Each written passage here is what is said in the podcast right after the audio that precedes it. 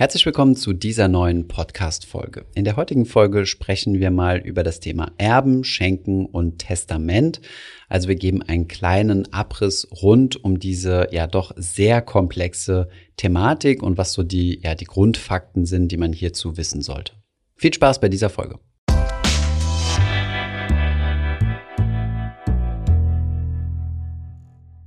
Erbschaften sind ein viel diskutiertes Thema in Deutschland. Wir sprechen heute darüber, was ein Erbe von einer Schenkung unterscheidet, wann ein Testament sinnvoll ist und klären euch über die wichtigsten Zahlen und Fakten auf. Zuerst will ich aber von dir, Thomas, wissen, hast du schon mal geerbt? Nein, ich habe, ähm, wie sagt man das, leider oder glücklicherweise noch nichts geerbt. Äh, meine Großeltern haben ein bisschen was auf die Seite gelegt, so wie Omi und Opi das üblicherweise tun. Aber das würde ich jetzt, glaube ich, nicht als Erbe bezeichnen. Aber steigen wir doch vielleicht mal ein bisschen auf größerer Skala ein. Anna, wie sieht es denn deutschlandweit überhaupt mit den Erben aus? Von wie viel sprechen wir da überhaupt? Also ich habe Zahlen rausgesucht. 2019 gab es 123.792 steuerpflichtige Erbschaften und knapp 30.000 steuerpflichtige Schenkungen in Deutschland. Der Gesamtbetrag, wie gesagt steuerpflichtig, lag bei 39 Milliarden Euro. Die tatsächlichen Erbschaften und Schenkungen liegen aber bei geschätzt 200 bis 400 Milliarden Euro, also zehnmal so hoch. Woran das liegt, ist, ähm, dass in die Statistik nur Beträge über den Freibeträgen einfließen. Das heißt nur das, worauf ich dann tatsächlich de facto Steuern abführen muss. Und wir gehen später nochmal detaillierter auf die Freibeträge ein, aber es ist schon ziemlich großzügig, sage ich mal. Man kann schon ziemlich viel Erbe einsahnen, ohne dass man darauf Steuern bezahlt, je nach Verwandtschaftsgrad. Ich glaube, da brichst du eine große, äh, eine große Debatte äh, aus. Ich weiß nicht, ob jeder das so sieht, dass sie großzügig bemessen sind, aber ähm, sei es mal drum. Was auf jeden Fall zumindest mal gefühlt so der Fall ist, ist, dass jeder, der ein bisschen wohlhabender ist, zumindest das Gefühl hat, dass die Erbschaftssteuer und auch dazu einhergehenden äh, Schenkungssteuer, das ist so einer der größten Raubzüge äh, ist, äh, die der Staat so an uns verüben kann. So, Thomas und ich haben jedenfalls noch nicht geerbt, wie wir jetzt äh, wissen. Laut dem Deutschen Institut für Wirtschaftsforschung hat in den letzten 15 Jahren allerdings jeder zehnte oder jede zehnte Deutsche geerbt. Und im Durchschnitt waren das 85.000 Euro pro Person. Laut einer anderen Umfrage erbte sogar jeder dritte Haushalt, was natürlich jeweils mehr Personen sind, deshalb ähm, aber immer noch mehr als jeder zehnte. Ist das nun gleichmäßig verteilt und trägt das zu einer gleicheren Gesellschaft bei?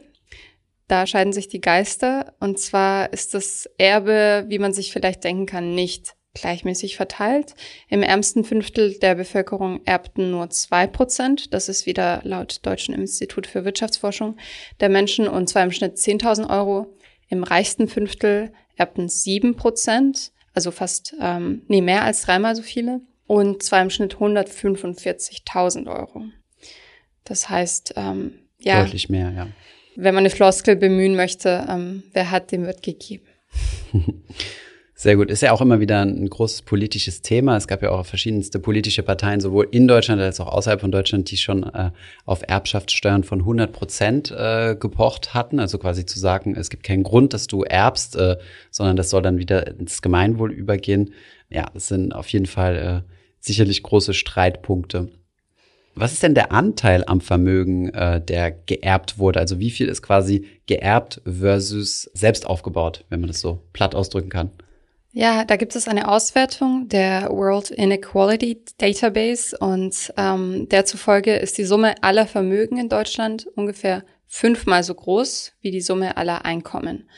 Das heißt, das Gewicht des Vermögens wiegt sehr viel größer als das des Einkommens und für Wohlstand spielt es also eine größere Rolle, was ich erbe, als was ich verdiene. Denn das sind oft Beträge, die man eben nicht so schnell in einer Generation aufholen kann. Genau, ja. Davon nicht vergessen, dass da viel Firmenvermögen auch dabei sind, ne? Die auch oft gar nicht versteuert werden müssen, wenn sie geerbt werden, aber dazu kommen wir später noch. Mhm. Die Entwicklung geht dahin, dass ähm, der, der Anteil, also die, die Beträge, die geerbt und ähm, durch Schenkung ähm, erhalten werden, wachsen in den letzten paar Jahren und die Prognosen deuten auch darauf hin, dass es weiterhin so ist. Ein Grund dafür könnte sein, dass wir eine ältere Gesellschaft sind und ähm, tendenziell älter werden. Hm. Und es ist ja auch so, dass, dass das gesamte Geldvolumen regelmäßig steigt. Ne? Stichwort Inflation hier. Das heißt, dass die Vermögen ja auch insgesamt wachsen und äh, diese größer werdenden Vermögen ja dann auch vererbt werden. Das heißt, insgesamt äh, passt das, passt das schon ganz gut zusammen. Wie du sagst, wird darüber diskutiert, vor allem von ähm, ja, sozialeren oder linkeren Parteien oder diejenigen, die sich das auf die Fahne schreiben, ob man nicht ähm, eine höhere Erbschaftssteuer einführen sollte, um dadurch umzuverteilen. Das Argument ist, ja, durch, durch Erbschaften wird die Ungleichheit und die Schere zwischen Arm und Reich noch größer. Zu meiner Überraschung muss ich zugeben, ähm, scheint es laut Studien gar nicht so zu sein, sondern die Ungleichheit scheint sogar ein bisschen abzunehmen. Sie nimmt aber innerhalb der Generation zu. Also wenn du erbst und ich nicht, dann rutsche ich natürlich weiter nach unten. Und ähm, insgesamt ist es aber so, dass in der Regel eine alte Person an mehrere junge oder jüngere Personen in anderen Generationen vererbt und so verteilt sich das auf lange Sicht gesehen. Mhm. Okay, interessant. Ja, kommen wir zur, zur Lieblingsthematik, wenn es um das Thema Erben und Schenken geht, äh, nämlich der Steuer. Wie sieht es denn jetzt aus mit der Steuer? Wenn man mit reicheren Menschen spricht, ist, glaube ich, so die, das, der schlimmste Feind oder der, der, was, was die nachts quasi, gerade mit älteren reichen Menschen, ähm, was die nachts vom Schlafen abhält, das Thema Erbschaftssteuer. Ist das denn für den Staat wirklich so lukrativ? Ähm, verdient der Staat wirklich so viel Geld damit? Weil du hast eingangs gesagt, 2019 wurden steuerpflichtig rund 40 Milliarden vererbt. Ist das denn tatsächlich ein großer Einkommenstreiber für den Staat oder ist es nur so eine gefühlte Steuer? Es macht gar nicht so viel aus, wenn man die Gesamtsteuereinnahmen betrachtet. Und zwar waren das 2018 unter einem Prozent der gesamten Steuereinnahmen. Das heißt, mit unserer Arbeitsleistung und den Steuern darauf ähm, tragen wir wesentlich stärker dazu bei, dass die Staatskassen gefüllt werden. Und Mehrwertsteuer sind, vor allem. Stimmt. Und es sind nur 0,2 Prozent des Bruttoinlandprodukts, was ich äh, eine ziemlich erstaunliche Zahl fand. Allerdings habe ich nochmal recherchiert, wie das in anderen Ländern aussieht. Und da liegen wir eigentlich im Mittelfeld. Also es ist nicht Deutsch, Deutschland als Steuerparadies für Erben, sondern in anderen Ländern ist das ganz ähnlich gelagert. In den USA ist es sogar noch weniger des Bruttoinlandsprodukts und am höchsten war das in den vergleichbaren Ländern ähm, in Frankreich und Belgien mit 0,7 beziehungsweise 0,6 Prozent des Bruttoinlandprodukts. Genau. Ich meine, das kann man auch relativ ähm, sagen wir es mal so, wenn du wirklich sehr große Beträge hast, also erstens mal hast du sehr große Freibeträge, können wir gleich nochmal drüber sprechen. Wenn du über diese Freibeträge hinauskommst, wirst du steuerpflichtig. Dann ähm, ja, gibt es aber meistens Konstrukte, mit denen du solche Steuern verhindern kannst. Äh, kann man gleich mal über Möglichkeiten sprechen. Und ähm, häufig handelt es sich um Betriebsvermögen. Aber gehen wir mal der Reihe nach. Was sind denn so die Freibeträge, die ich habe? Also was darf ich quasi steuerfrei erben, ohne Steuern drauf zu zahlen, logischerweise? Also wenn es ans Erben geht, ist es für Partner, die sich äh, gut gesinnt sind, gut verheiratet zu sein. Mhm. Denn dann greift äh, die Regelung der Zugewinngemeinschaft, wenn man nichts anderes vereinbart hat im Ehevertrag. Und zwar sind es dann 500.000 Euro Freibetrag an Erbe. Und für Kinder sind es 400.000 Euro pro Person. Mhm. Vielleicht hier nochmal ein ganz kleiner Hinweis äh, aus eigener Informationsquelle. ähm, Zugewinngemeinschaft, du hast es schon gesagt, also quasi die Standardehe. Wer eine Gütertrennung vereinbart, sollte diese Gütertrennung ausschließlich für den Scheidungsfall vereinbaren und nicht für den äh, Todesfall oder Erbschaftsfall, sodass dann ein Partner oder die Partnerin ähm, dass dann quasi die Zugewinngemeinschaft gilt, wenn, ähm, wenn es zur, zum Erbfall kommt dann ähm, hat man nämlich diesen, diesen Freibetrag von einer halben Million, der sonst geringer wäre, wenn es äh, äh, die Gütertrennung wäre. Wenn wir von Ehevertrag sprechen, sprechen wir auch von Scheidung. Und ähm, da will ich noch eine Anmerkung machen. Und zwar ist es für Menschen, die in einem Patchwork-Familienverhältnis leben oder die ähm, mehrere Scheidungen hatten, immer ratsam, glaube ich, sich notarielle Hilfe zu holen, weil die Familienverhältnisse dann ziemlich kompliziert werden und man Logisch. da vielleicht Pflichtanteile abgibt, die man nicht unbedingt abgeben möchte und so weiter. Mhm.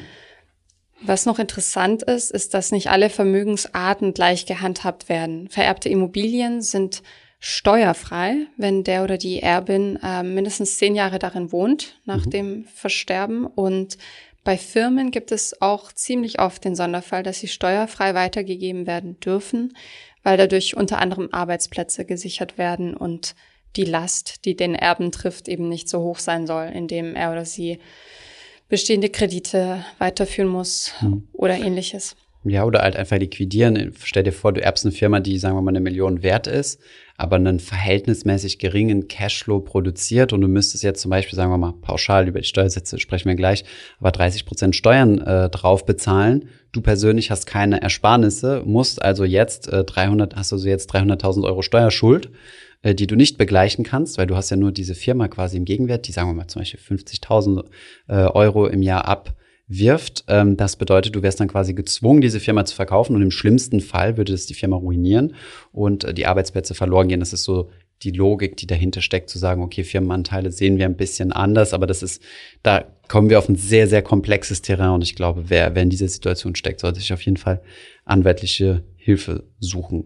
Ich hatte noch in Artikeln gelesen, dass diese Tatsache, dass Firmeneigentum oft steuerfrei an die nächste Generation weitergegeben wird, auch ähm, Grund dafür ist, dass die oberen Prozent unter den Erben eben ein Drittel des Gesamtvermögens, das vererbt wird, erben, weil eben ein Großteil des vererbten Vermögens auch ähm, Betriebsvermögen, Betriebsvermögen ist. Genau. Der, der allergrößte Teil. Wir hatten uns ja mal eine Studie vom DIW angeguckt in einem Video, wo wir geschaut haben, wie investieren die Millionäre oder Multimillionäre, hatten wir mal ein ganz gutes Video zu gemacht. Und äh, der größte Teil ist immer Betriebsvermögen. Ja, also ich meine, das ist ja auch so ein bisschen was man so in diesen reichwerden Büchern oder so rauslesen kann oder auch wenn man sich einfach nur die ganz klaren Statistiken anschaut, so die ganz großen Vermögen werden durch unternehmerische Risiken erzielt und in den seltensten Fällen durch äh, ein Angestellten-Dasein. Mhm. Nun, wenn man aber nicht äh, verheiratet ist, nicht verwandt ist, dann zahlt man auch bei kleinem Erbe direkt 30 Prozent Steuern. Und da gibt's eben eine Staffelung und da gibt's verschiedene Kategorien, Steuersätze in Klasse 1, Klasse 2, Klasse 3. Und da ist es eben so, dass man genau als Ehepartner mit Zugewinngemeinschaft kann man auf Millionenbeträge immer noch äh, weniger als 20 Prozent Steuern zahlen. Also das ist wirklich sehr ähm, stark gestaffelt. Aber wie gesagt, wenn man eben nicht Angehöriger ist, ähm, nach Gesetz, dann wird es schwierig, da an der Steuer vorbeizukommen. Genau. So, jetzt gibt es natürlich doch noch den schönen kleinen Trick zu sagen, ähm, bevor ich sterbe, äh, schenke ich noch schnell alles meinen Kindern. Und äh, damit ist die Sache erledigt, dann, dann gibt es kein Erbe, sondern ich sterbe quasi als armer Mann, arme Frau. Und deswegen hat äh, der Gesetzgeber die Schenkungssteuer eingeführt. Also was ist jetzt der Unterschied, Anna, zwischen Schenken und Erben oder ist es im Endeffekt dasselbe? Also eine Schenkung findet, wie du es gerade beschrieben hast, zu Lebzeiten statt, bevor ich sterbe. Und sie macht den Beschenkten zum neuen Eigentümer des Vermögens. Bei einem Erbe ändert sich das Eigentum erst im Todesfall. Das heißt, wenn ich erbe, dann gehört das Vermögen der Person, die an mich erbt, so lange, bis sie eben tatsächlich verstirbt. Und das hat übrigens auch für jeden, der mal erben wird, den Vorteil, dass man sozusagen nicht ähm, ausgetrickst werden kann, dass nicht etwas mit dem Vermögen angestellt werden kann, dass man nicht möchte, vor allem wenn man vielleicht nicht mehr in voller Kapazität ist. Deshalb sollte man sich eine Schenkung aus diesem Grund gut überlegen. Mhm. Allerdings hat es Steuervorteile, wie du angedeutet hast. Mhm. Ähm, da gibt es ein Schlupfloch und zwar kann man die Freibeträge, die wir gerade ähm, angedeutet haben, alle zehn Jahre ausnutzen. Das heißt, ich kann schon mit 30, wenn ich eine Firma aufgebaut habe und gutes Vermögen zur Seite gelegt habe, Immobilien eingekauft habe, kann ich schon anfangen zu, zu verschenken. Genau. Ja, setzt natürlich voraus, dass du dann schon mal Kinder hast, weil ob es äh, sich lohnt, an den Ehemann zu verschenken, äh, sei mal dahingestellt, weil der wird ja ungefähr in derselben Alterskategorie sein und äh, dann würden die zukünftigen Kinder ja dann nicht mehr von dir erben, sondern quasi von deinem Ehemann erben. Und ähm, genau, das verzögert dann im, im besten Fall höchstens die Erbschaftssteuer. Ihr seht schon, das klingt ganz schön kompliziert und deshalb ist es auch hilfreich, ein Testament aufzusetzen. Kommen wir zum Thema. Und zwar, wenn ihr nicht möchtet, dass die gesetzliche Erbfolge bei eurem Ableben, bei eurem Tod in Kraft tritt, ähm, dann solltet ihr ein Testament aufsetzen. Das kann man selber machen.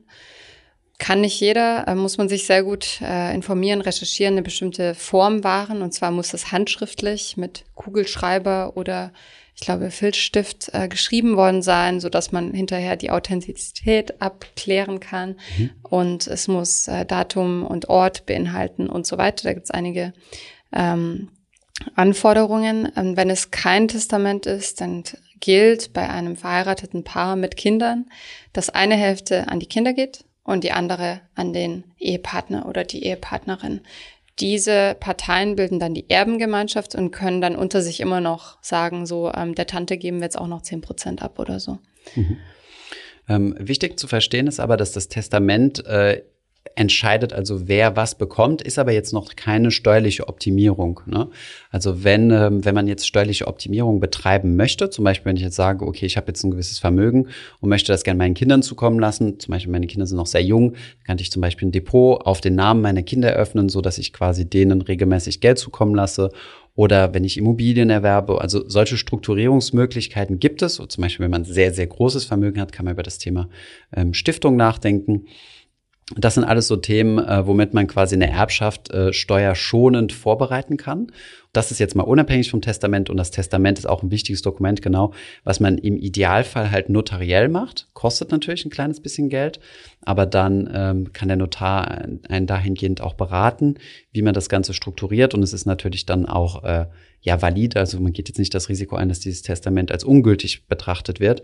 Und ähm, der Notar würde einen dann auch darauf hinweisen, wenn zum Beispiel ein Testament äh, rechtswidrig wäre. Es gibt nämlich sogenannte Pflichtanteile, die eingehalten werden müssen. Das bedeutet, man kann zum Beispiel ein Kind jetzt nicht vollständig enterben, sondern ähm, da gibt es noch per Gesetz einen, einen Mindestteil, äh, den der Gesetzgeber einem zuspricht als Kind, ähm, das, der nicht unterschritten werden darf. Genau, der liegt nämlich bei der Hälfte des äh, vorgesehenen Teils in der Erbfolge.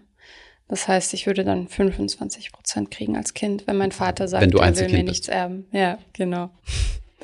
Und wenn man ein Testament hat, muss man immer noch dafür sorgen, dass es auch gefunden wird und abgegeben wird.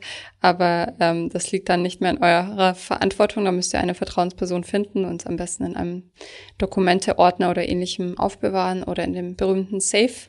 Und es gibt für ähm, Personen, die davon wissen, ähm, tatsächlich auch ziemlich hohe Strafen, wenn man das Testament verschweigt und es eben nicht an die Ämter übergibt. Und das Testament wird dann umgesetzt, nicht von der Person, die das verwaltet hat, sondern vom Nachlassgericht. Und da gibt es dann ein Protokoll und es ist ein ganzer bürokratischer Prozess. Erben werden benachrichtigt. Und wenn es keins gibt, äh, hast du schon mal von Erbermittlern gehört? Nee. Finde ich auch ein super interessantes Business. Und zwar wird dann von der Stadt diese Agentur beauftragt und die findet dann heraus, ob es Erben gibt oder nicht und mhm. kassiert eine Kommission. Übrigens, ich habe gerade einen interessanten Fakt von dir gelernt. Äh, meine Mutter jedes Mal, wenn sie auf Reise geht, also ein bisschen sagen wir mal, riskantere äh, Gegenden, sagt sie mir jedes Mal, Thomas, du weißt, wo mein Testament liegt. Also sie hat mir das schon, schon mehrfach gesagt und so. Das sind natürlich so Dinge, die hörst du als Kind nicht ganz gerne, ne? Vom Todesrisiko deiner Eltern hörst du ungerne. Wusste ich aber nicht. Interessanter Fakt, dass äh, wenn ich das verschweigen würde, das Wissen, dass ich es weiß, gut, jetzt ist es äh, im Internet, das, äh, das, damit ist die Sache dann gegessen, aber dass ich mich dann äh, straftätig mache, wusste ich nicht. Ja, interessant. Ja. Wir haben jede Menge hilfreiche Links für euch noch in die Show Notes gepackt rund um das Thema Erben. Ähm, ich versuche mal ein paar ein bisschen Literatur auch zum Thema zusammenzutragen, äh, was das Thema Erbschaftssteuer angeht, Testament und äh, ja, findet ihr alles in den Show Notes. Ich hoffe, das war hilfreich. Das war ein ganz kleiner Abriss zu einem extrem komplexen Thema. Und wer da tatsächlich äh, über diese Freigrenzen hinausgeht oder hinauskommt, äh, der sollte sich da auf jeden Fall beraten lassen. Ich denke, das ist gut investiertes Geld. Vielen Dank fürs Zuhören und bis zur nächsten Folge. Bis zum nächsten Mal. Ich hoffe, diese Podcast-Folge hat dir gefallen. Wenn ja, dann zöger doch nicht in deinem Umfeld über diesen Podcast zu sprechen, bei Freunden und Bekannten. Ich denke, es gibt auch in deinem Umfeld viele Menschen, die sich für das Thema finanzielle Bildung interessieren oder interessieren sollten. Wenn du auf iTunes bist, würden wir uns auch freuen, wenn du uns eine positive Bewertung dalässt. Das hilft uns, den Podcast noch einfacher auffindbar zu machen. Alle wichtigen Links und Verweise findest du wie immer in den Show Notes zu diesem Podcast. Vielen Dank fürs Zuhören und bis zum nächsten Mal.